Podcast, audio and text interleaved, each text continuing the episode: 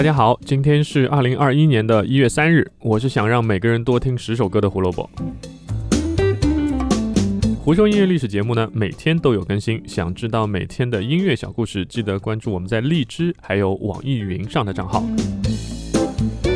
如果你时常上 B 站，也可以搜索“胡说音乐历史”或者“火救湖电台”。当然，大家在荔枝跟网易云上也能搜啊。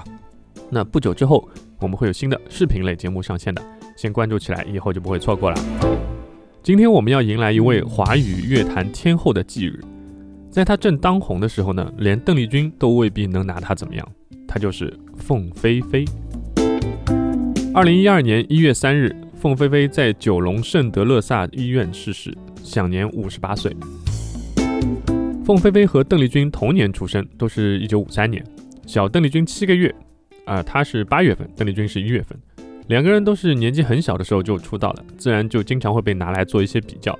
但是要论出道时间的话，凤飞飞真的得叫邓丽君前辈，因为凤飞飞刚报名参加歌唱训练班拜师学艺的时候，邓丽君已经加盟宇宙唱片出道了，那时候邓丽君只有十四岁。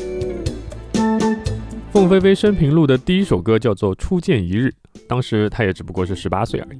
不过那个时候她的艺名还叫林倩。哦，对了，凤飞飞的原名叫做林秋卵，确实不是怎么好听的名字，对吧？而凤飞飞这个后来一直用的艺名，则是当她录完第一首歌之后的两个月，著名制作人张宗荣给她起的。那为什么要起名叫凤飞飞呢？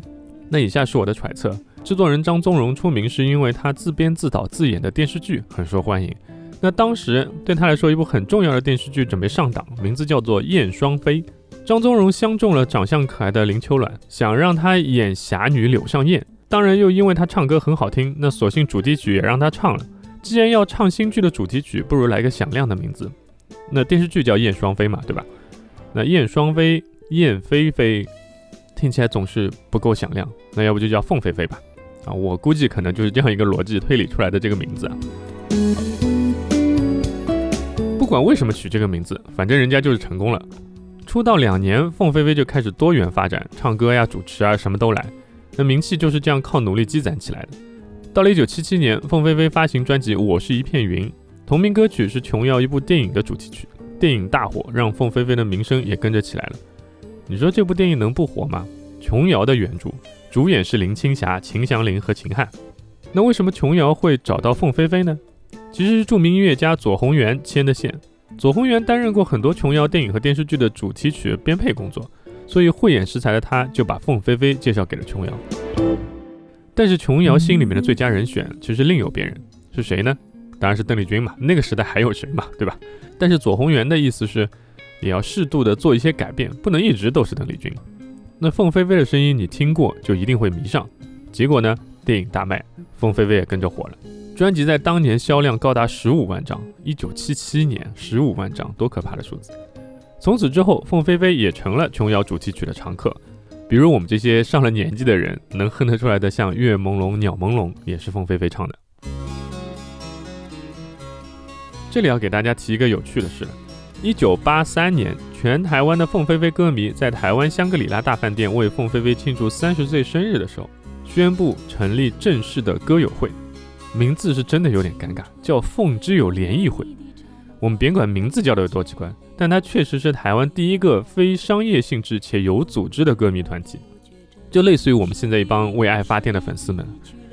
而且他们还有自己的称呼，我没想到这么早以前粉丝就会有自己的这个称呼了。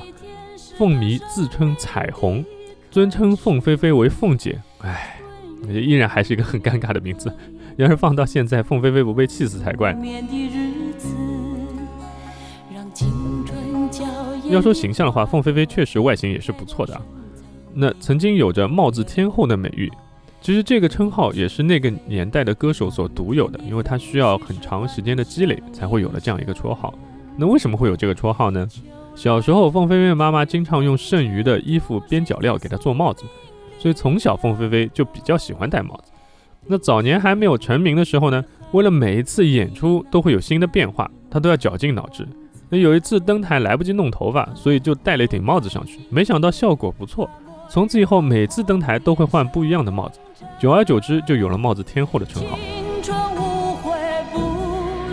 今天我们要推荐的歌曲是小时候我们很多人都看过的《雪山飞狐》这部剧的片尾曲，叫《追梦人》，它的原唱也是凤飞飞。